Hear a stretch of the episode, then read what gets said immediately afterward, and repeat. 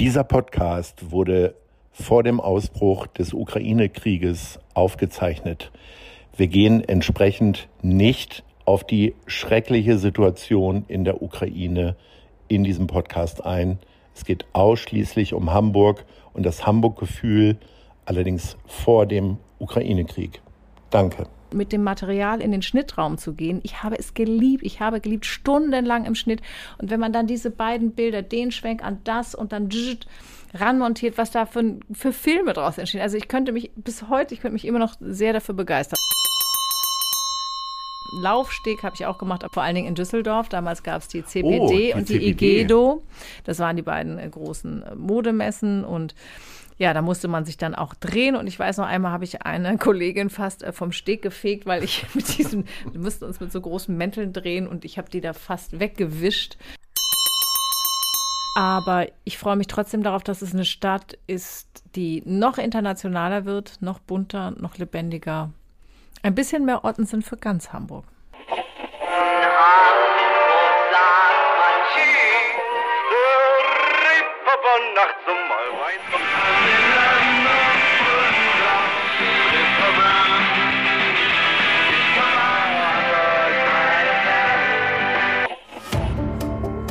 Gute Leute. Das Hamburg-Gespräch mit Lars Meier. Jetzt. Heute ist bei mir zu Gast Julia Niharika Sen. Moin, moin. Moin. Du bist geboren in Kiel, Tochter einer Deutschen und eines Inders, bist Journalistin und Moderatorin. Unter anderem gehörst du seit 2021 zum Sprecherteam der 20 Uhr Ausgabe der Tagesschau und moderierst regelmäßig das Hamburg-Journal, lebst in Ottensen und bist Mutter einer Tochter sowie eines Sohnes. Die Tagesschau läuft ja rund um die Uhr, also nicht nur um 20 Uhr, sondern auch morgens, mittags und nachts. Welche Ausgabe kommt in deinem Biorhythmus so am nächsten? Ich würde sagen, die Nachtausgabe. Die äh, Nachtausgabe ist ja so gegen meistens gegen 1.55 Uhr oder 2 Uhr. Bei der zweiten Sendung, die ist gegen 4.55 Uhr, 5 Uhr, wird es dann schon ein bisschen äh, schwächer. Aber die 1.55 Uhr finde ich durchaus schön. Das heißt, du bist auch keine Frühaufsteherin. Ich bin totaler Nachtmensch. Die Ausgabe im Morgenmagazin, da ähm, müssen wir um 4 Uhr da sein, das heißt um drei oder halb drei aufstehen. Das geht auch schon wieder, weil da gehe ich quasi dann gar nicht ins Bett. Ist es tatsächlich so? Nein, da versuche ich schon ein bisschen vorzuschlafen. Gerade, gerade einen Schock gekriegt. Wie ist denn das mit diesen wechselnden Zeiten? Wie stellt man sich denn darauf ein, auch so im Sozialen? Also, weil du kannst ja nie sagen, dienstags gehe ich immer zum Sport abends oder so, weil das ist ja richtig, ständig. Ja, das ist richtig doof, weil ich tatsächlich keine äh, Freizeitaktivitäten haben kann, die einen bestimmten Wochentag zu einer bestimmten Zeit äh, stattfinden. Aber es gibt Schlimmeres. Ich habe tatsächlich jetzt gelernt, äh, Vormittagssport zu machen. Früher für mich undenkbar. Ich war so eine, eine richtige Abend- Sport, äh, sagen wir Sport, also ein bisschen Yoga und so, ne? Aber ja, ich habe gelernt, äh, meinem Körper zu sagen, das muss jetzt leider morgens sein, abends. No und das way. ist jetzt immer noch Yoga oder hast du halt auch in den zwei Jahren Pandemie noch andere Sachen entdeckt? Ach ja, alles Mögliche habe ich entdeckt an Sportarten. Hm, warte mal, was? Ja, du, ich habe Aqua, das ist richtig schlimm. Aqua, Aquagym Aquagymnastik. Aber macht man das nicht erst so ab Mitte 60? Ja, das habe ich auch. Tatsächlich sind die anderen Teilnehmerinnen. Du wolltest endlich mal wieder die Jüngste sein. Ich nenne die irgendwo. immer meine Aquaenten. Tatsächlich sind die auch, also gerade in den Vormittagskursen, durchaus etwas älter. Aber ich muss sagen, ich finde das ganz schön anstrengend. Ich bin keine Sportskanone, muss man dazu sagen. Ich bin keine Joggerin. Ich bin auch ansonsten, ich mag gerne äh, ruhige, langsame Dinge. Und ich fand dieses Aqua-Gehopse schon ganz schön anstrengend. Und das machst du immer noch? Naja, äh, Du hast gefragt, was ich in der Pandemie mal für mich entdeckt habe. Das setzt für mich noch keine Regelmäßigkeit bis ins Präsens voraus. Okay, also ist eine abgeschlossene Übung gewesen. Zunächst ja. Aha. Die Tagesschau ist ja die Hauptinfoquelle der Deutschen, wenn man so, also die ARD würde das zumindest sagen, nehme ich an. Was ist denn eigentlich dein Lieblingsmedium? Gott, mein Lieblingsmedium, tatsächlich bin ich eine große Radiohörerin. Also Radio ist eigentlich mein Medium. Das liegt daran, dass ich es immer und überall dabei habe. Also egal, ob ich irgendwo ähm, von A nach B fahre, im Auto kann man Radio hören, ich kann schlecht was nebenbei schauen, wenn ich spazieren gehe, wenn ich, wenn ich koche. Also ich, ich, deswegen ist Radio schon immer mein Medium. Das ist auch das Erste, was ich morgens anmache, direkt nach dem Aufwachen. Und äh, da bleibst du deinem Hauptarbeitgeber treu oder hörst du heimlich Radio FFN oder RSH oder irgendwas anderes? Tatsächlich bleibe ich meinem Hauptarbeitgeber treu. Ich höre tatsächlich die, ähm, die ARD-Programme sehr gerne, aber ich wildere auch schon mal in anderen Gefilden. Was gibt es denn da so? Also ist das dann durch Musik bestimmt? Durch Musik, also ich, ich höre manchmal eben Berliner Radios quer, weil meine Kinder leben beide in Berlin und wenn ich in Berlin bin, da wundere ich ob, mich du immer. Du willst hören, ob die in den Nachrichten auftauchen oder? Ja, ich will, also heute wieder ein riesiger Stau am Hermannplatz. nein. Ähm, nein, nein, nein. Äh, nee, mich, ich, ich, äh, immer wenn ich in Berlin bin, fühle ich mich äh, auf eine verrückte Weise sehr abgekoppelt von allem, was so in Hamburg ist und fühle mich ganz, ja, freier, kann man sagen. Und deswegen liebe ich es, Berliner Radio zu hören. Ich liebe auch zu hören, ob da gerade ein, eine Stadt, äh, ein Stau auf der Stadtautobahn ist. Das beruhigt mich irgendwie. Wäre denn Radio für dich auch noch ein Medium, wo du gerne tätig werden würdest, sehr regelmäßig? Also wenn ich mehr Zeit hätte, total gerne. Ich würde wahnsinnig gerne auch Radio machen. Ich bewundere allerdings die Radiomacherinnen und Macher, die können ja ständig so drauf losquatschen. Ich hätte da wahrscheinlich äh, manchmal so ein bisschen so eine kurze Bremse, wo ich denken, denken würde, kann man das wirklich sagen? Aber ich merke schon, während ich dir gegenüber sitze, wenn man einfach nur so ein Mikrofon vor sich hat. Läuft. Ja, da, da ist man verleitet, wirklich Dinge zu sagen, wo man hinterher denkt, hm, habe ich das wirklich gesagt? Ach, bestimmt. Wir kommen erstmal zu ganz harmlosen Dingen. Das sind nämlich die Hamburg-Lieblinge. Unsere Schnellfragerunde. Welches ist deine Lieblingskneipe? Also wenn du dich schwach dran erinnerst, weil in den letzten zwei Jahren war ja doch. Ja, ich kann mich gar nicht, nicht dran möglich. erinnern. Kneipe, was war das nochmal? Wo ich tatsächlich an welchem Tresen ich gerne gesessen habe vor der Pandemie, war im Nachtasyl oben im Taliertheater. Oh ja, da kannst du Musik haben und was gut, Gutes trinken. Ja. Aber die Treppen da hoch. Die Treppen, aber es gibt, ich, ich kenne den heimlichen Fahrstuhl. Es ist Ehrlich? ja, den, der Lastenfahrstuhl. Der Lastenfahrstuhl, das hilft mir sehr, meine Laster hochzuschleppen. Welches ist dein Lieblingslied über Hamburg? Oh, das gibt ja so viele.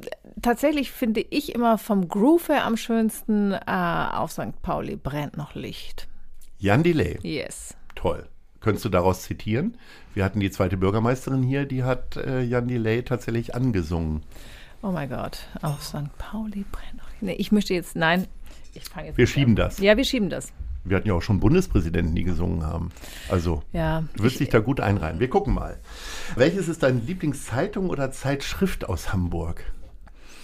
Tatsächlich lese ich ja jeden Tag, zumindest quer, das Abendblatt, die Mopo, ähm, die Taz, die liegen immer auf unserem Schreibtisch, was super ist. Und wo ich auch gern mal reinschaue, ist ein Magazin, das heißt Hohe Luft, so wie die hohe Luft. Es ist ein, ähm, ja, bisschen philosophisch, ein ähm, bisschen interessante Perspektiven auf, auf aktuelle Dinge. Die werden sich jetzt freuen, dass sie hier erwähnt werden. Ist ein kleines, feines Magazin, also strahlt nicht mit großen Auflagen, aber mit tollen Themen. Ja, genau. Welches ist dein Lieblingsgeschäft? Lieblingsladen, meine Güte, mhm. geht es um Essen äh, oder um. Nee, eher so Geschäft im Sinne von, wo kaufst du vielleicht gerne mal Schnickschnack, Geburtstagsgeschenke, Klamotten, wie auch immer. Klamotten. Klamotten kaufe ich am liebsten in der Weidenallee bei Hello. Das sind zwei äh, tolle Im Weidenstieg. Ach ja, Sorry, dass ich dich ja, korrigiere und dir sage, wo du einkaufen ja, gehst. Aber ich kenne die beiden tatsächlich Aber auch. Du kennst ja auch Telsche und Susanne. Telsche Brachen und Susanne Grönke, die kenne ich seit vielen Jahren. Ich habe sogar mal mit Telsches Mann in der WG in der Schanze, in jener Schanzen-WG gewohnt, vor vielen Jahren. In der Margaretenstraße. Genau. Verrückt. Genau, und die machen ganz tolle Sachen und ähm, da gehe ich wahnsinnig gern hin. Welches ist dein Lieblingsmuseum? Ja, Lieblingsmuseum. Also wenn ich ehrlich bin, mein Lieblingsmuseum ist in Bremerhaven. Es ist das Auswandererhaus und das hat jetzt auch einen Teil, der heißt Einwandererhaus. Also wer jemals nach Bremerhaven kommt, bitte dahin gehen. Ansonsten überlege ich, ähm, es gibt das Klick-Kindermuseum in Ostdorf. Da mhm. war ich vor einer Weile und war total begeistert, wie Museum mal anders sein kann. Wirklich zum Anfassen und ich glaube für alle mit Kindern unbedingt mal vorbeischauen. Hört sich interessant an. Du bist ja in Kiel geboren worden. Was hat dich denn ursprünglich nach Hamburg gebracht? Ähm, tatsächlich ist meine Mutter, also meine Mutter kommt aus Hamburg und hat, äh, ist Lehrerin und ist jeweils zu ihrem ersten und zweiten Staatsexamen nach Kiel gegangen, hat da an der PH, das ist die Pädagogische Hochschule, studiert. Ich bin also so, ein, so eine Art Examensbaby. Also ja, und dann sind wir halt jeweils zurückgezogen und dann wieder hin. Immer, mhm. immer für die beiden großen Und ähm, du wolltest ja eigentlich Lehrerin werden, ne? Kannst du dir das heute noch vorstellen? Äh, um, um, ganz ehrlich zu sein, wollte ich nie Lehrerin werden. Ah, ich aber, aber du hast Lehramt studiert. Ich habe auf Lehramt okay, studiert. Ist, äh, heute, heutzutage ist das ein Riesenunterschied, was man werden will und was man tut. Ja, äh, ich habe immer nur gedacht, Studieren finde ich auf jeden Fall sinnvoll. Ich hatte auch Lust zu studieren und da meine Mutter Lehrerin war, wusste ich, am Ende kann man notfalls damit auch Geld verdienen. Oder Kinder kriegen während des Studiums. Das stimmt. Ich habe sogar meine Tochter schon vor dem Studium bekommen, acht Monate bevor ich angefangen habe zu studieren. Nee, aber ich hatte eigentlich gedacht, ähm, zum einen interessiert mich auch Pädagogik und, und wie man, wie man Wissen auf eine ja, kreative, kluge, lustige Art und Weise vermittelt. Das hat mich schon interessiert. Ich hatte allerdings so viele andere Ideen. Ich wollte ursprünglich, hatte ich dann zwischendurch, war ich auf Spielfilmregie sehr gespannt. Ich hatte im Studium auch den Schwerpunkt Filmwissenschaft in, in, im Bereich Literaturwissenschaft und wollte eigentlich nach dem Staatsexamen ähm, Spielfilmregie studieren, damals noch bei Haag Bohm. In Altona hatte der ja diese... Nordsee ist Mordsee genau. zum Beispiel. Nordsee ist Mordsee, genau. Mhm. Da hat ja auch sein Sohn Uwe Bohm ja. mitgespielt. Da fragten die dann nach, könnten Sie uns bitte ein paar Probe, ja, Proben, Arbeitsproben schicken. Da ich aber mit zwei Kindern äh, nur am Studieren war und nur theoretisch Film analysen konnte, also ich habe auch lange Sequenzprotokolle geschrieben, wo man jede Einstellungsgröße einer Kamera dokumentieren musste. Ich fand das total interessant, wie sich Film theoretisch zusammensetzt. Wie arbeitet man mit, ähm, mit Filmikonografie? Also was sind Bilder, die so ikonografisch sind, dass sie äh, dass sie bei, dem, bei, bei den Zuschauerinnen und Zuschauern bestimmte Gefühle, äh, Konnotationen auslösen. Das alles hat mich total interessiert und wie macht man das nun selber praktisch? Das wollte ich lernen. Ja, und da ich aber gar keine Arbeitsproben hatte, haben die gesagt, ja, dann machen Sie doch erstmal ein Praktikum. Und dann habe ich mich beim NDR beworben und habe angefangen. Und schwupp warst du in dieser großen Burg verloren gegangen für den Film. Für den zumindest. Film war ich, ja, weil ich tatsächlich beim NDR, da durfte ich dann schon relativ früh erste kleine Stücke machen, bin mit Kamerateams rausgefahren und mir hat jedes einzelne Bild, das Bild sozusagen, das haben ja die Kameraleute gemacht, aber mit denen zu diskutieren, wie machen wir es da und hier Vordergrund, da hinten die Unschärfe und jetzt den Reißzoom, da sind die immer, haben die gesagt, das geht doch gar nicht, Reißzoom, das, das, das ist nicht, das ist nicht filmästhetisch schön. Inzwischen ist ja alles erlaubt und alle Schnitte sind erlaubt, aber damals war das noch sehr so alte Schule und dann mit dem Material in den Schnittraum zu gehen. Ich habe es geliebt. Ich habe geliebt, stundenlang im Schnitt. Und wenn man dann diese beiden Bilder, den Schwenk an das und dann ranmontiert, was da für, für Filme draus entstehen. Also ich könnte mich bis heute, ich könnte mich immer noch sehr dafür begeistern und habe dann ja auch zehn Jahre lang beim NDR Reportagen, längere Filme gemacht. Und erst dann bin ich vor die Kamera gewechselt. Das war nicht meine Absicht vorher. Bist du da quasi hingeschubst worden oder wie, wie kam es zu deiner ersten Moderation? Da gibt es ja äh, einige Beispiele beim NDR, die durch äh, irgendwelche Unglücke anderer Leute, Krankheiten dann auf einmal ihren ersten Tag vor der Kamera hatten. Wie war das bei dir? Nee, so war das nicht. Ähm, ich hatte ganz am Anfang, als ich zum NDR kam, als ich das Praktikum gemacht habe, ähm, da wurde ich sofort gefragt, ja, du willst wahrscheinlich nur her, weil du moderieren willst. Und habe ich gesagt, nein, nein, nein, das da überhaupt nicht. Ich möchte das Handwerk lernen. Und nachdem ich das Handwerk dann auf ganz, ganz vielfältige Weise gelernt hatte, habe ich mich gefragt, was gibt es hier noch? Und habe dann gesehen, ich fand die Live-Reporter so toll. Wenn man draußen ist, also einmal, ich habe gelernt, wie ich mit Bildern das beschreibe und fand aber auch interessant, wie macht man das eigentlich, wenn man da draußen steht und live über was berichten muss. Interessante Sachen, wie vermittelt man das? Und ähm, hatte damals gefragt, ob ich nicht mal ein Seminar dazu machen könnte. Ja, und so hat es dann angefangen. Wie sehr bist du denn heutzutage noch filmbegeistert? Also guckst du ganz viel so Hollywood-Filme oder Arthouse-Filme oder was auch immer privat? Ich wünschte, ich hätte mehr Zeit, das zu tun, aber wann immer ich die Gelegenheit habe, tue ich das. Ich habe mich sogar mal so, weil du gerade Arthouse-Filme ansprichst, für den indischen Film interessiert, ich wollte darüber auch eine lange Doku Völlig überraschend. für Arte machen, ja, aber eben nicht Bollywood, sondern. Gibt es da noch andere Filme? Man kriegt ja manchmal den Eindruck, als wenn die Nein. wirklich durchs ganze Programm tanzen würden. Nein, es gibt tatsächlich sogar ganz alte, sehr schöne Filme. Zum Beispiel äh, ein, ein Regisseur damals ist Satyajit Ray, das ist ein, äh, ein, ein Mann aus Kalkutta. Und äh, der hat auch ein eigenes Filminstitut da. Da hat übrigens ähm, Hubertus Meyer-Burkhardt, der war da auch mit seinen Schülern, der ist ja bei der, glaube ich, bei der Hamburg Media School hier, mhm. die haben auch eine Ko ja. Kooperation. Also die haben eine ganz, ganz tolle Filmindustrie, um dieses unschöne Wort, ähm, auf Deutsch klingt das irgendwie nicht so gut wie, wie Filmindustrie. Ähm, und die haben ein ganz, ganz äh, großes Spektrum an Arthouse-Filmen im Gegensatz zu, zu nur den Bollywood-Produktionen. Und die eben auch viel auf soziale Geschichten gucken, auf schwierige ähm, soziale Themen und die aber dann in fiktionaler Form umsetzen.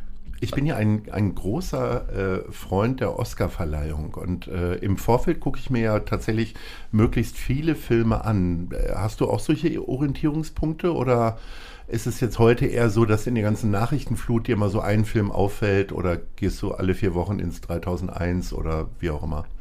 Ja, ich, äh, schön war es, als es noch Film, äh, als, als die Kinos noch, jetzt sind die Kinos ja wieder offen, aber tatsächlich hat es ähm, für mich auch mit diesem, du hast ja jetzt Abstand, du hast eine Maske auf. Es ist im Moment für mich noch nicht wieder das, das gleiche Gefühl. Die Berlinale ist ja dieses Jahr zum Glück wieder gestartet. Also man hat das Gefühl, es geht wieder los. Aber mir fehlt noch so ein bisschen dieses, dieses alte, unbefangene, auch ein bisschen ja, schlampige Kinogefühl, weißt du, sich in Dir fehlt das Popcorn-Rascheln? Ja, das Popcorn-Rascheln. Und der Geruch von Käsesoße? Ja, und ich brauche auch ein Bier, was ich da irgendwie entspannt trinken kann, um, ohne jedes Mal meine Maske abzunehmen.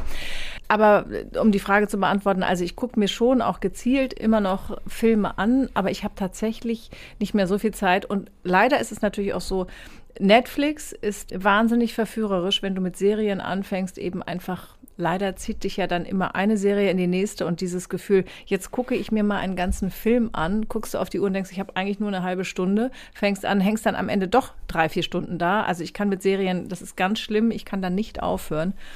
Wo bist du denn so dran hängen geblieben in letzter Zeit? Was für Serien guckst du denn? In letzter Zeit habe ich gar nichts mehr geguckt. Davor, Gott, ich bin sehr, sehr schlecht mit Namen. Wie hieß diese Haus des Geldes? Nein, wie hieß diese, diese jüdische Kurzserie, die in New York spielt? Unorthodox? Ja. Ja. Das fand ich einfach so großartig. Dann Damen Gambit, da ich, konnte ich nicht aufhören. Das mhm. war auch herausragend. Dann habe ich was Lustiges, Poppiges gesehen. Wie hieß denn das? Die verrückte Mrs. Maisel. Ja. Glaube ich nicht Netflix, aber irgendwas anderes. Also so querbeet. Und am, eingestiegen bin ich damals mit Homeland. Ja. Konnte ich auch nicht aufhören. Also. Bist du denn so eine klassische Tatort-Guckerin? Also es gibt ja so, ich glaube, äh, ich habe das Gefühl, 70 Prozent äh, meiner Leute um mich herum sitzen jeden Sonntagabend vom Tatort, egal aus welcher Stadt und wie schlecht. Jedes Mal die Hoffnung, diesmal wird's gut. Das höre ich auch von ganz vielen Menschen. Ich habe auch schon mehrere Tatort-Premieren moderiert im Kino hier. Ich muss allerdings sagen, dass ich selber, ich bin eher mir ist das manchmal etwas zu düster und ich, ähm, ich Tatort ist dir schon zu düster. Ja, Tatort ist mir schon zu, also es sei denn, es ist der lustige Tatort. Ah, okay. Münster und so. Münster und ja. so, das ist natürlich. Ja. ja. aber tatsächlich. Oder Weimar vielmehr, ja, mit Nora Tschirner und Christian Ulm. Genau. Äh, also nicht, nicht immer zu düster, es kommt ja auch immer auf die Themen drauf an. Aber mhm. tatsächlich. Aber du meinst so Jörg Hartmann in Dortmund. Genau. Wo man immer nicht weiß, sind die noch da oder müssen die eigentlich alle auf die Couch?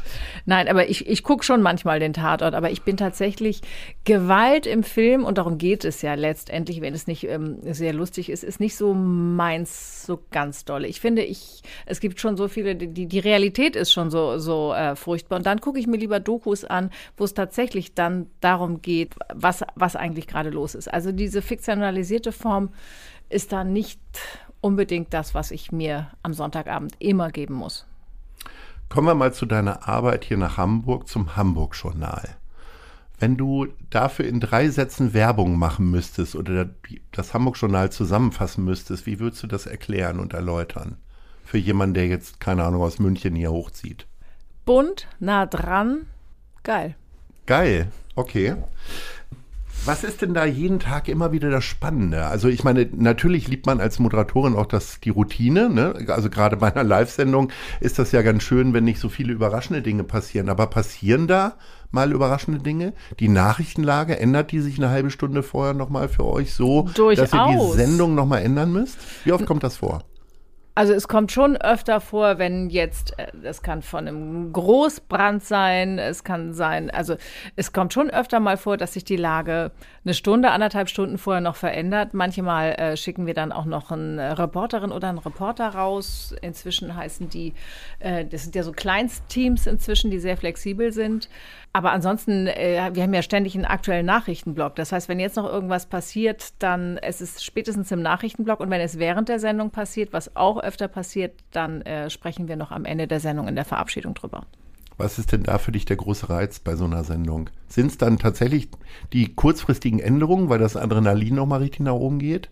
Oder doch eher so die eigentlich die Planbarkeit?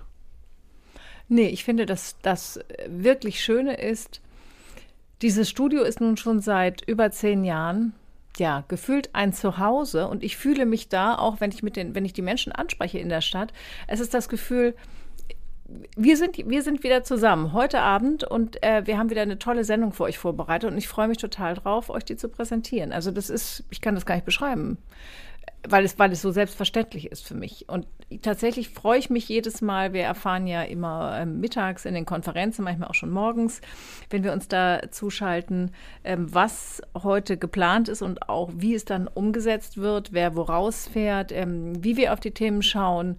Das finde ich schon auch immer wieder spannend. Und wir haben ja auch viele, in letzter Zeit sehr viele Interviews, Live-Interviews im Studio vom Bürgermeister über eben alle wichtigen Persönlichkeiten, aber manchmal sind es auch ganz kleine Themen. Wir hatten neulich das ähm, Kinderschutzhaus aus Harburg, also ganz, ganz unterschiedliche Themen.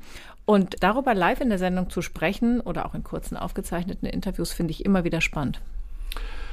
Hast du dadurch, dass du quasi jeden Abend im Wohnzimmer der Leute irgendwie erscheinst, gibt es da auch so eine äh, besondere Nahbarkeit? Hast du das in den letzten zehn Jahren so gespürt, wenn du jetzt, was weiß ich, in Ottensen auf den Markt gehst, dass sie sagen, ach, da sind sie ja wieder. Total. Es ist ganz lustig. Manchmal, wenn ich durch die Straße gehe, kommen Leute auf mich zu, haben mich offenbar erkannt und sagen, ach Julia, da ist sie ja. und dann gucke ich so und sage, moin. Und es, ich, ich weiß dann ja, dass ich die Menschen mutmaßlich nicht kenne. Oft denke ich aber, ich würde sie kennen. Dann gucke ich genauer und dann erfahre ich dann aber im nächsten Satz, Nee, nee, für die bin ich ganz, ganz präsent, weil ich einfach jeden Abend, ja, bei ihnen bin, zu Hause. Gab es da denn auch mal so Anekdoten? Also wird man auch als Hamburg-Journalmoderatorin um ein Selfie gebeten? Das, Oder klar. passiert das eher nur so bei so Popstars? Ich glaube, das passiert eher bei Popstars. Ich habe auch schon etliche Fotos mit Hamburgerinnen und Hamburgern gemacht. Also das passiert auch immer mal. Und ich habe ganz nette, auch ein, ein lustiges Paar. Die haben mal bei unserer Aktion Wünscht dir dein NDR mitgemacht. Mit denen bin ich mal mit der Barkasse durch den Hafen geschippert. Und wir haben so Scherze gemacht über, wir trinken irgendwann mal einen Gin Tonic. Und jetzt kriege ich von denen ähm, sehr lustige Sachen. Zu Weihnachten habe ich eine äh, Ginflasche als Weihnachtskugel bekommen. Dann äh, bekomme ich Sa äh, Servietten mit äh, Sätzen wie nach mir die Ginflut. Also sehr, sehr lustige. Aber Gin habt ihr noch nicht zusammen getrunken. Nein, das immer noch nicht. Wir müssen ja das ja tatsächlich mal machen. Wir achten da mal drauf. Mhm. Wie viel lernst du denn selber über Hamburg? Also man hat ja das Gefühl, irgendwie, du müsstest, du könntest ja jetzt auch Stadtführerin sein, ne? Du weißt ja alles über Hamburg. Gibt es aber trotzdem immer noch mal so die Situation, wo du sagst, ach, interessant, den Stadtteil kannte ich noch gar nicht. Das ist tatsächlich so. Wir haben genau für diesen äh, Fall eine tolle Rubrik und die heißt Ich war noch niemals in. Und da geht es um Hamburgs 104 Stadtteile. Und es sind ständig Menschen aus Stadtteilen, in denen ich tatsächlich auch noch nie war. Also ich glaube, in Ochsenwerder war ich schon mal, aber das ist ja noch gewöhnlich. Aber da kommen ganz ungewöhnliche Stadtteile und Ecken von Hamburg, in denen man tatsächlich noch nie war. Und es ist, es ist toll. Und die zeigen einem auch gerade ähm, von äh, bei Stadtteilen, wo man ja, es gibt Vorurteile oder Klischees und die brechen wirklich immer alle Klischees. Also total cool. Ich lerne ganz viel. In welchen Stadtteilen hast du denn schon gewohnt? Also wir haben ja gehört Schanze und am Ende jetzt hier in Ottensen, oder nicht hier in Ottensen, sondern da in Ottensen. Äh, also, Gab es dazwischen ich, noch was? Genau, ich habe in den 80er Jahren, Mitte der 80er Jahre, Ende der 80er Jahre in Ottensen gewohnt, 85. Dann 87 in der Schanze. Dann bin ich aufs Land gezogen. Was heißt denn aufs Land? Wo, in welche Richtung? Äh, Richtung Schleswig-Holstein. Mhm. Dann bin ich nach Bokel in, äh, Quatsch, aus Bokel, ja, ich war in Bokel. Dann bin ich gezogen nach Blankenese in ein WG-Haus.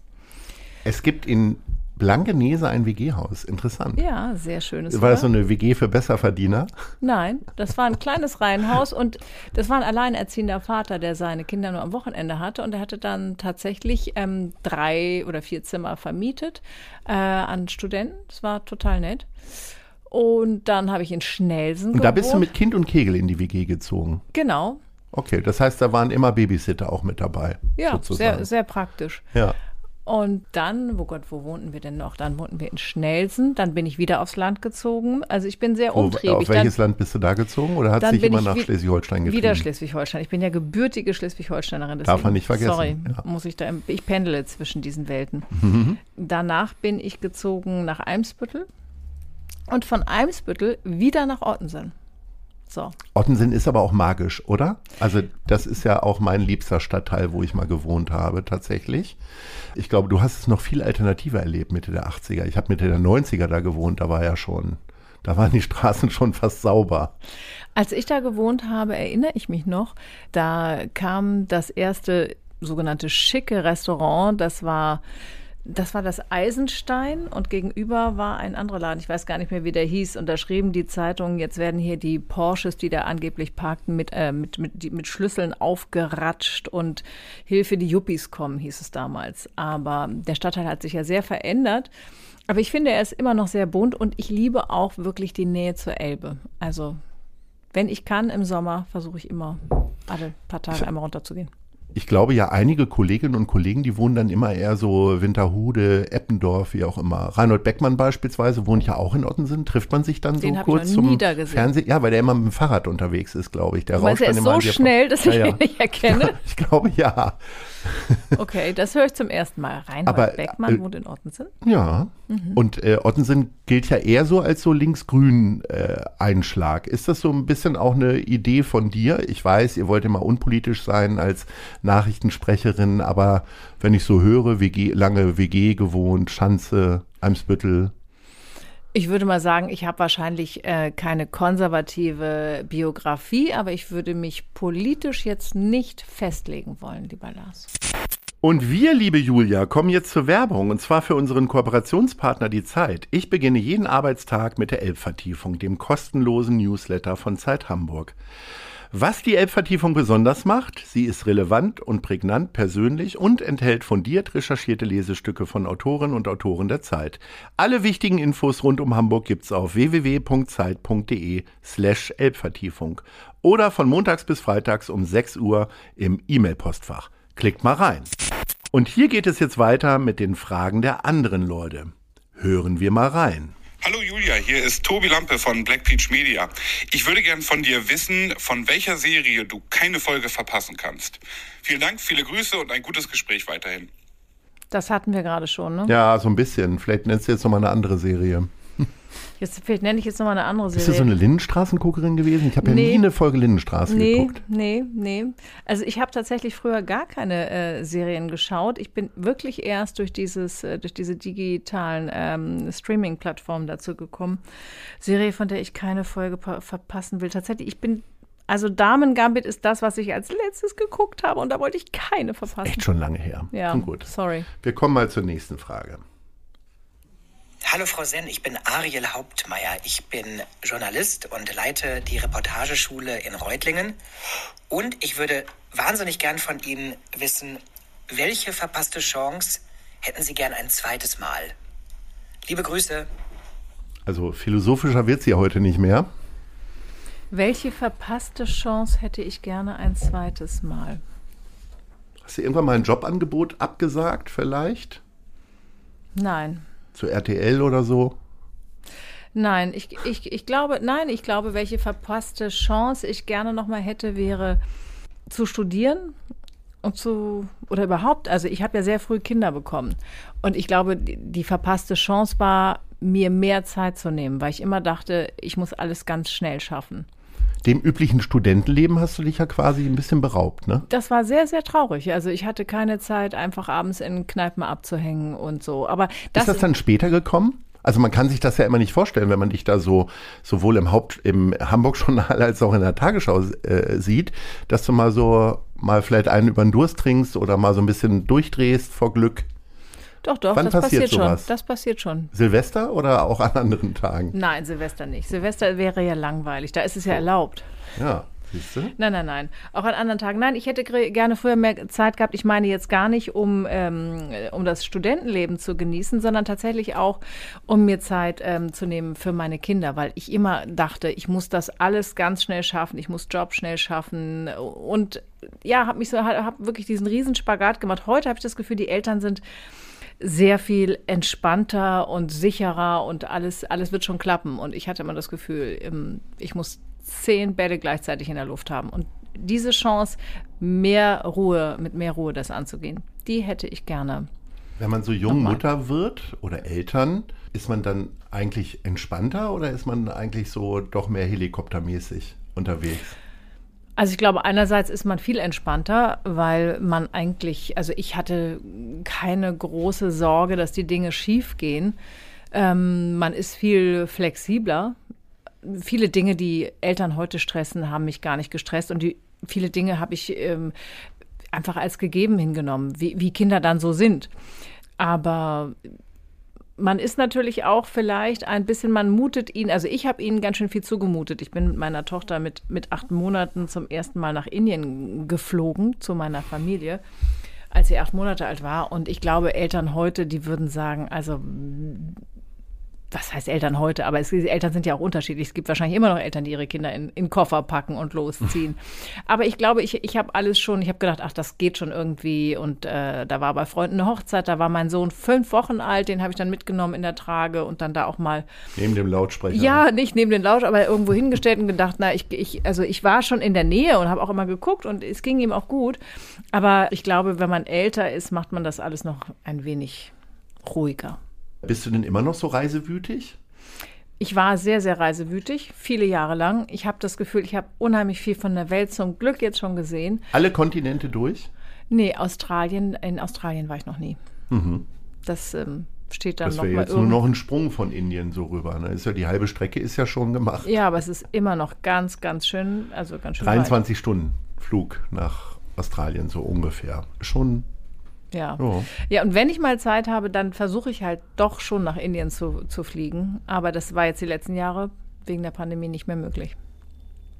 Ähm, es ist ja tatsächlich auch natürlich durch deinen zweiten Vornamen wirst du immer wieder irgendwie auf Indien angesprochen. Ich hab, wollte mich jetzt heute mal bemühen, eigentlich möglichst wenig über Indien zu sprechen, aber es äh, fließt so aus dir raus. Was äh, ist es? Sind das so zwei Herzen, die in dir schlagen, auch wenn das eine natürlich ganz weit weg ist? Ja, da ich hier, ähm, da ich ja, du hast es gesagt, hier geboren wurde, hier aufgewachsen bin, auch tatsächlich nicht die Sprache meines Vaters als Kind gelernt habe, weil ihm davon abgeraten wurde. Ähm, Warum wurde ihm abgeraten dabei? Äh, weil äh, Mitte der 60er Jahre, er gehörte zu den ersten Ausländern, die nach Deutschland kamen und man hatte noch nicht viel Erfahrung mit Zweisprachigkeit. Und ein Professor hat meinem Vater damals gesagt, wenn er mit mir ja, Indisch oder Bengali seine Sprache sprechen würde, dann würde ich niemals ähm, eine Sprache, weder Deutsch noch Bengali, richtig sprechen können. Man hatte keine Erfahrung. Ja, und deswegen hat er aufgehört. Leider. Hast du es denn später irgendwann gelernt? Oder? Ich versuche es immer noch krampfhaft mit meiner Schwester. Wir haben so ein Buch und auch so ein Teach Yourself Bengali Lessons. Aber ähm, da wir das sehr, sehr, sehr selten hören, sagen wir mal alle zwei Monate eine halbe Stunde, sind wir noch nicht sehr fortgeschritten. Und die Schrift ist auch sehr kompliziert, finde ich. Was ist denn bei dir eher deutsch und was ist eher so indisch bei dir als im Charakter oder im Verhalten? Ich glaube nicht, dass ich irgendwas typisch Indisches habe. Also kann ich, kann ich so gar nicht sagen. Ich, ich fühle mich aber auch nicht deutsch. Ich fühle mich als Mensch erstmal grundsätzlich natürlich richtig und gut. Gibt es denn Orte hier in Hamburg, wo du dir so ein Stück Indien holen kannst? Vielleicht auch gar nicht mal nur Restaurants? Kannst du wirklich hemmungslos Werbung hier machen? Also es gibt, äh, das erzähle ich immer wieder und immer sehr gerne, es gibt ein tatsächlich Restaurant, eher so ein Imbiss, das Bazza in der Bremer Reihe in der Nähe vom Hauptbahnhof. Überhaupt die ganze Gegend äh, um den Steindamm ist äh, für mich schon so ein bisschen Little India. Da gibt es jetzt nicht wahnsinnig viele indische Sachen, aber es gibt eben auch viele. Ähm, Dostana ist so ein großes afghanisches, äh, afghanisches Haus, ähm, wo man auch ja, zum, zum Teil indische Sachen kriegt. Aber das Bazza, das ist wirklich wie so eine indische Küche, wo du das Essen auf so Blechtabletts kriegst und mit den Händen essen kannst, ähm, ohne dass Leute dich schräg anschauen das ist schön. Gibt es noch einen anderen Ort irgendwo, wo Hamburg vielleicht irgendwie indisch ist? Also für mich ist ja verrückterweise ähm, Hamburg an der Elbe indisch, äh, weil wie der Gang ist. Ja, weil der Gang ist eben auch in Kalkutta fließt. Also ich mag, ich mag Städte mit Flüssen. Und da gibt es ja sogar auch Taufen. Also mein, eines meiner Patenkinder, die ist in der Elbe getauft worden. Das hat, die Bilder hat man ja auch immer ein bisschen vor Augen dann äh, in Indien, wenn die ähm, da, die werden, glaube ich, nicht getauft dort, sondern die springen alle ins Wasser irgendwie da, ne? das, wenn ich das, das mal so Lachs sagen darf. Ja, ja, genau. Das ist so ein heiliger Fluss und man geht da gerne also mit dem Körper rein oder manche nehmen sich auch ein Stück, ähm, so in der Flasche ein bisschen Gangeswasser mit. Genau. Und die Toten, die Asche der Toten kommt dann eben auch in den Ganges. Hast du dir sowas auch überlegt? Möchtest du auch in der Elbe verteilt werden? In der Elbe, ich habe tatsächlich mit meinem Vater mal drüber gesprochen. Ich habe gesagt, Papa, wie fändest du denn das? Also wenn ein bisschen in die Elbe und ein bisschen in den Gang ist. Ähm, er wollte mit mir über dieses Thema noch nicht sprechen. Okay, das wäre ja die Idee für deinen Vater gewesen. Wie wäre es jetzt Bei für mir, dich? Ja, hätte ich nichts gegen. Machst du dir Gedanken über so etwas? Also ich kenne viele Leute um mich herum, die letzten zwei Jahren irgendwie auch so eine Idee hat, man könnte möglicherweise ja auch schon früher sterben als die 85 im Schnitt, die man hier in Deutschland wird, äh, die sich dann Gedanken über Testamente und ähnliches gemacht haben. Gehörst du da auch zu? Ähm, also ich habe tatsächlich ein Testament gemacht, aber schon vor vielen Jahren. Sehr vorbildlich. Ja, aber da ging es nur darum, weil ich ein, ein, ein Haus gekauft hatte und da ging es mir um die Hypothek und was müssen die armen Kinder dann alles machen und so. Aber das Testament ist eigentlich, äh, da steht eigentlich nur drin, beide Kinder kriegen alles und die sollen sich um nichts kümmern, so ungefähr. Das kann man nicht wirklich in ein Testament schreiben. Aber ansonsten. Aber hättest du denn Vorstellungen für deine Beerdigung beispielsweise? Die Leute sollen Spaß haben. Es gibt, irgend, äh, es gibt ein bekanntes Lied, ich weiß noch nicht mehr genau, von wem es ist. War das Klaus Hoffmann oder wer war das? Ähm, das geht, es gibt Gesang und Spiel und Tanz, wenn man mich unter den Rasen pflügt. Und das liebe ich. Ich kenne das Lied nicht, aber wir werden es natürlich jetzt alle mal Shazam bzw. suchen. Schön gesungen, Frau Sen. Gesungen war das jetzt nicht. Ach doch, das möchten wir jetzt schon so als Singen sehen. Du hast vorhin gesagt, es fällt dir einfach nichts Gutes ein tatsächlich, wenn du nach Hamburg gefragt wirst. Das Nein, das stimmt, das stimmt nicht. Das, ne, was hast du gesagt? Das war nur, weil vorhin, es war. Ja, weil es so schlechtes Wetter war, da wollte ich ja es, drauf hinaus. Ja, ja, ja. Was machst du denn bei so schlechtem Wetter? Also gibt es da so Übersprungshandlungen, also wahrscheinlich ja nicht in die Sonnenbank springen, aber äh, andere Dinge? Bei schlechtem Wetter das Wichtigste ist ganz viele Wolldecken, ganz viel Tee. Mir ist immer kalt. Das ist mein großes Problem in Hamburg. Mir ist ständig eisig kalt. Nee, entweder tatsächlich wirklich dann rausgehen, an die Elbe gehen, den Kopf richtig in den Nieselregen rein, dann ist dir hinterher warm. Oder zu Hause äh, oder eben bei der Arbeit richtig viel heißen Tee. Du hast mal zusammen mit Rolf Seelmann-Eggebert Trooping the Colors, also die Geburtstagsparade der Queen, moderiert. Was hast du für dich persönlich für einen Bezug zum Königshaus in England. Also bist du auch so eine Yellow-Zeitschriftenleserin und guckst, was Kate und so weiter alles machen? Also ich bin, ich bin keine regelmäßige ähm, Yellow Press Leserin, aber ich gucke natürlich schon mal, wenn ich irgendwo wieder was sehe oder höre. Ähm, so die übliche Friseurausrede oder Arztausrede, da lag diese Zeitung? Beim Friseur freue ich mich natürlich sehr, wenn da eine schöne Zeitung liegt. Nein, aber tatsächlich, ich bin dazu gekommen. Ich war ja lange in der Auslandsredaktion, hatte das ähm, Auslandsmagazin Weltbilder und da das Studio London ein NDR-Studio auch ist, also unsere Korrespondenten da sind, kam es, dass, dass wir eben diese Aufgabe bekamen, immer von da, von der Geburtstagsparade zu berichten. Und meine älteste Schulfreundin lebt in London schon seit 20 Jahren, schreibt Bücher deswegen bin ich sehr, sehr oft in London gewesen. und habe mich deswegen auch so ein bisschen politisch äh, für das ähm, interessiert, was da passierte und habe gelernt, und das war total spannend durch äh, Rolf Seemann-Eggebert, dass dass diese ganze, das ganze Königshaus und alles, was damit in Verbindung steht und vor allen Dingen auch die Queen, ich, ich, meine Lieblingsserie war natürlich The Crown, was ich vergaß zu sagen, und auch die vierte Staffel, herausragend. deswegen, ähm, mich hat wirklich immer auch die, die, die politische Dimension dieses Königshauses und gerade der, der Queen, was die alles durchstanden, durchlitten hat, was sie stillschweigend äh, ein Stück weit auch schon mitgestaltet hat, ohne man, dass man es sieht. Das hat mich sehr interessiert. Und sie als Person finde ich durchaus faszinierend. was würdest du dir denn abgucken wollen von ihr? Abgucken, ich will, also ich, ich, ich, identifiziere mich überhaupt nicht mit ihr und ich möchte auch niemals in einem Königshaus leben. Ähm, ich finde faszinierend ihre wahnsinnige Disziplin. Auch ein wenig erschreckend ihre wahnsinnige Disziplin, die auch was von, von Kälte hatte viele Jahre. Also zumindest wirkte es das äh, manchmal so. Aber ich finde herausragend, wie sie ähm, offenbar ein Gespür zumindest häufig früher hatte für, für politisch schwierige Situationen und wie man damit umgeht. Wenn man heute hört, äh, dass jemand Model ist oder war, dann denkt man immer reflexartig, also ich zumindest an Germany's Next Top Model und dann springen da immer Mädchen in Dessous und Bikini durch die Gegend. Äh, das Bild ist wahrscheinlich falsch, wenn ich sage, du hast auch mal gemodelt. Ja, aber ich bin nicht in Dessous irgendwo rumgesprungen.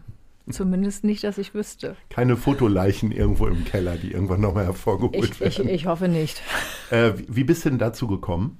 Ich bin ja, wie ich schon sagte, sehr ähm, früh schon aus, habe ich das erzählt? Nee, habe ich nicht erzählt. Also ich bin früh das ausgezogen. Ich, ich bin früh ausgezogen ja. und musste mir dann nach dem Abitur, eben hatte eine kleine Tochter, habe angefangen zu studieren, musste das Ganze finanzieren.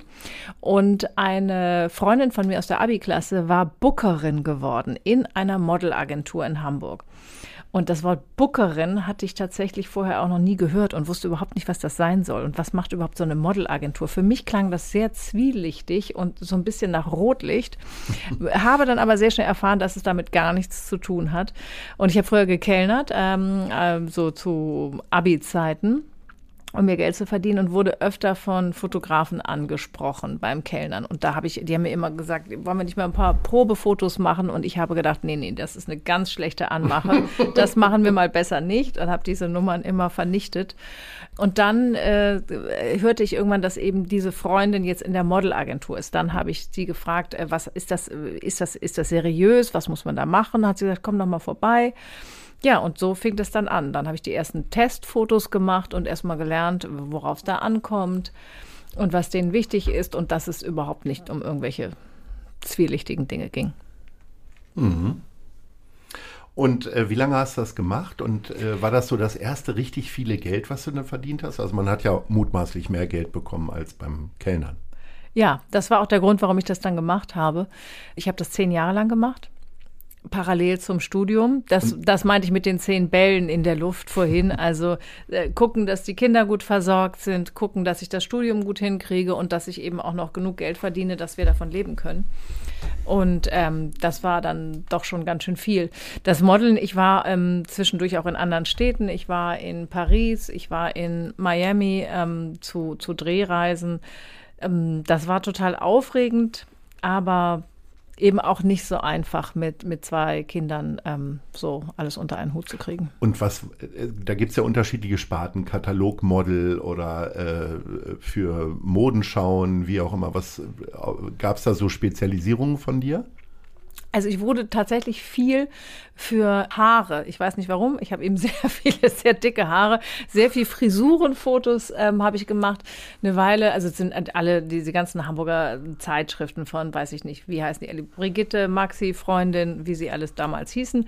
Da und dann Gymnastik und was auch immer. Also es waren, es waren so, so, weißt du, so Fotodokumentationen für die Frauen, ähm, was, was man alles machen kann, was man mit seinem Leben machen kann. Es ging um Ernährung, äh, zum Teil ging es auch um Kinder. Wie schafft man das ähm, als Mutter, die Dinge, viele Dinge unter einen Hut zu bekommen? Also es waren auch ähm, Reportagen. Für die Marie Claire war mal so mit, mit den Kindern eine kurze äh, Reportage, wie, wie man die Dinge unter einen Hut bekommt. Laufsteg habe ich auch gemacht, aber jetzt nicht die großen Schauen in in Paris und Laufsteg fand ich wahnsinnig anstrengend.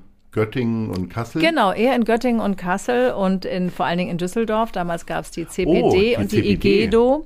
Das waren die beiden äh, großen äh, Modemessen und ja, da musste man sich dann auch drehen. Und ich weiß noch einmal, habe ich eine Kollegin fast äh, vom Steg gefegt, weil ich mit diesem, wir mussten uns mit so großen Mänteln drehen und ich habe die da fast weggewischt.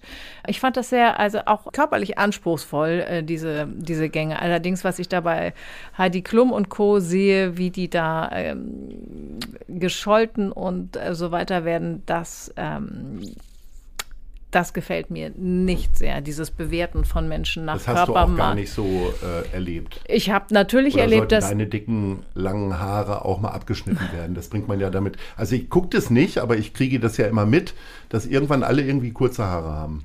Klar, nee, das nee, es gibt natürlich gibt es den Druck, also das ist ja genau ähm, wie im Film, das Frauenbild, das fand ich zum Teil ähm, schon schwierig und war nicht unbedingt das Frauenbild, was ich verkörpern will. Aber ich habe keine Sachen gemacht, hinter denen ich gar nicht stehen kann. Du musstest also nicht überlegen, als die Tagesschau dann für die 20 Uhr Sendung anrief, ob du noch mal ein paar Fotografen anrufen musst. Nein. Sehr gut. Du hast das gerade so im Halbsatz ja erwähnt, dass du schon sehr, sehr früh von zu Hause ausgezogen bist, mit 16. Das hört sich ja ein bisschen so nach Krawall an, ne? Warst du so ein unerzogenes Kind oder äh, gab es da ganz andere Gründe für? Nein, gar nicht, gar nicht unerzogen. Äh, Im Gegensatz, ich, äh, im Gegenteil, meine Mutter ist eine ganz tolle Pädagogin, hat uns auch ähm, super, vor allen Dingen freiheitlich erzogen. Also wir sind äh, es gab keine äh, autoritäre Erziehung bei uns zu Hause, sondern es ging eigentlich immer darum, dass wir ausprobieren dürfen, ähm, was uns gefällt. Und mein erster Freund, ein langjähriger Freund, ähm, den ich hatte, der lebte eben ähm, mit bei seinen Eltern auf dem Grundstück in einem sehr, sehr schönen kleinen Holzhaus. Und ich habe meine Mutter dann gefragt, ob das okay wäre, wenn wir zusammenziehen, weil. Mit 16. Ja, und ich fand das, also meine Mutter hat geschluckt, aber meine Mutter das, das muss ich wirklich bis heute sagen, ähm, hat gesagt, wenn, wenn du das Gefühl hast, ist das Richtige für dich, dann probier das aus. Ich habe mein eigenes Geld verdient, ich habe neben der Schule im Restaurant Kartoffeln geschält, abgewaschen. Ich wollte selbstständig sein. Das war mir wichtig. Und die Wäsche selbst machen, das bringt man ja immer so schnell, also zumindest ja äh, auch als junger Mann, der dann früh ausgezogen ist, das war ja erstmal die größte Hürde. Die Wäsche. Die Hemden die auch Wäsche. so schön hinzukriegen und so weiter. Ja, ich habe eben nicht gebügelt, das wäre ja. das Problem gewesen wahrscheinlich. War das im Nachhinein eine richtig gute Sache, dass du da mit 16 ausgezogen bist und auf einmal dann noch so viele Aufgaben auf jeden Fall auch bewältigen musstest? Total. Genau die richtige Entscheidung. Würde ich immer wieder machen. Und äh, deine Kinder sind aber nicht auf die Idee gekommen, mit 16 auszuziehen? Nee, aber meine Tochter ist mit 20 ausgezogen, mein Sohn mit auch mit 20. Ist ja fast spießig. Ja, ja, ja. Aber nein, aber das ist, ich würde das immer wieder so machen. Ich fand das super. Wir ich kommen zu Wissenswertes. Äh, wir wollen ein paar Fakten über Hamburg erfahren. Äh, 86 Prozent der nach Personen benannten Straßen in Hamburg sind nach Männern benannt. Nur 14 Prozent nach Frauen. Nach welcher Hamburgerin sollte unbedingt eine Straße in der Stadt benannt werden? Ich weiß nicht, ist Esther Bejerano eine Hamburgerin? Dann würde ich. Ich würde sagen, sie ist eine Hamburgerin. Für ja. mich ist sie eine Hamburgerin und ich fand sie ganz herausragend und ja, auf jeden Fall nach Esther Bejerano. Die sieben Bezirke Hamburgs sind in insgesamt 104 Stadtteile untergliedert. Welcher vermeintlich unbekannte Stadtteil ist definitiv mal ein Besuch wert? Tatenberg. Wo ist das? Hast du auch nur von gehört. Die Tatenberger Schleuse es muss sehr schön sein dort. Okay, da gehen wir jetzt mal alle hin gleich. In unserer Hansestadt gibt es knapp 30 Kinos. Welchen Film hast du zuletzt im Kino gesehen? Ganz schön viel Filmfragen heute. James Bond. Ja. Ja. Und dann auch in so einem Komfortkino. Ich überlege gerade, wo haben wir denn das gesehen? War das im Holy? Im Abaton? Ich glaube im Abaton. Ja, im Abaton. Sehr schön. Guckst du die dann im Original? Ja. Weil ich glaube, Abaton zeigt ja sehr viel Originale, ne? Ja, war im Original. Wie oft treibt es dich eigentlich immer wieder noch nach Kiel? Also, äh, auch wenn du ja da jetzt nicht so lange zugebracht hast, äh, gibt es irgendwie eine Nähe noch? Gehst du einmal im Jahr zur Kieler Woche und drehst da komplett durch? Oder? Nein, das Problem ist ja, ich bin da geboren worden. Und mit, das war's. Mit acht Monaten zurück nach Hamburg und Ja. dann bin ich nochmal eingeschult, erste, zweite Klasse. Ich habe keine, weder Freunde, Bekannte, Verwandte in Kiel. Ich tatsächlich, muss ich gestehen. Und liebes Kiel, Segeln ich bin- oder so wenigstens? Auch nicht? Mm, Auch nicht in Kiel, nee, leider nicht. Gibt es denn sowas wie Hobbys? Also du hast jetzt immer wieder gesagt, dass du zu vielen Dingen keine Zeit hast. Wofür nimmst du dir denn Zeit? Spazieren gehen. Okay. Sehr langweilig. Durch ne? Ottensen sehr langweilig. Nee, durch Ottensen nicht. Ich fahre gerne in den Wald. Und wo, Weil du frag ja wenn du mich jetzt fragst, wo, wenn du mich jetzt fragst, wo, dann sag, Niendorfer Gehege ist vom, vom NDR nicht weiter, gehe ich sehr gerne lang. Ja. Aber ansonsten fahre ich nach Schleswig-Holstein. Selbstverständlich. Natürlich. Ja. Ähm, und ist es dann, also äh, was ja wirklich sehr in Mode gekommen ist, habe ich hier schon einige Gesprächspartner gehabt, an die Schlei zu gehen und sich da ein Wochenendhaus zu haben oder am Schalsee. Wo würdest du dich denn für entscheiden? Für die Schlei. Für die Schlei? Okay. Das ist echt so ein Modeding gerade, ne? Hm, verrückt. Ja. So, wir sind schon am Ende, liebe Julia. Das heißt, ich habe noch zwei Fragen an dich. Wo siehst du dich in fünf Jahren? Ich glaube, da sitze ich nochmal hier und beantworte neue Fragen. Ja, unbedingt. Toll. Was ich weiß nur nicht, was wir in den nächsten fünf Jahren noch so machen. Könnte auch vorher kommen. Wo siehst du Hamburg in fünf Jahren? Hamburg wird toll. Es wird viele große Straßen geben. Also ich bin eine große Freundin von diesen, von diesen Ideen des Shared Space. Ich glaube, in der Osterstraße haben sie das ausprobiert. Von mir aus könnte es noch mehr sein, dass die Autos noch langsamer fahren, obwohl ich Autofahrerin auch bin, aber auch Radfahrerin und auch Fußgängerin.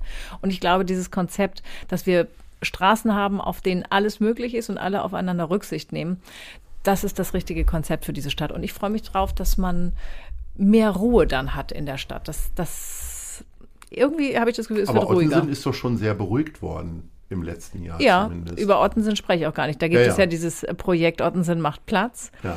was ich zum Teil sehr schwierig fand. Und ich finde auch Anwohnerparken ist zum Teil sehr schwierig für die Anwohner, weil die nämlich dann tr trotzdem gar keinen Parkplatz haben und noch nicht mal mehr Besuch bekommen können, so richtig. Aber ich freue mich trotzdem darauf, dass es eine Stadt ist, die noch internationaler wird, noch bunter, noch lebendiger. Ein bisschen mehr Ottensen für ganz Hamburg. Sehr schön. Ein buntes, so lebendiges Leben äh, wünsche ich dir natürlich auch, wenn wir uns dann in fünf Jahren wiedersehen. Äh, liebe Julia, es hat mir großen Spaß gemacht und ähm, ich hoffe, wir sehen dich bald ganz häufig wieder hier in der Tagesschau im Hamburg-Journal. Viel Freude machst du da. Danke. Danke dir. Sehr schönes Gespräch. Danke. Das war Gute Leute. Das Hamburg-Gespräch mit Lars Meier. Von der Gute-Leute-Fabrik, der Szene Hamburg und dem Zeitverlag. Folgt dem Hamburg-Gespräch als Podcast auf allen bekannten Streaming-Plattformen. Jeden zweiten Montag neu.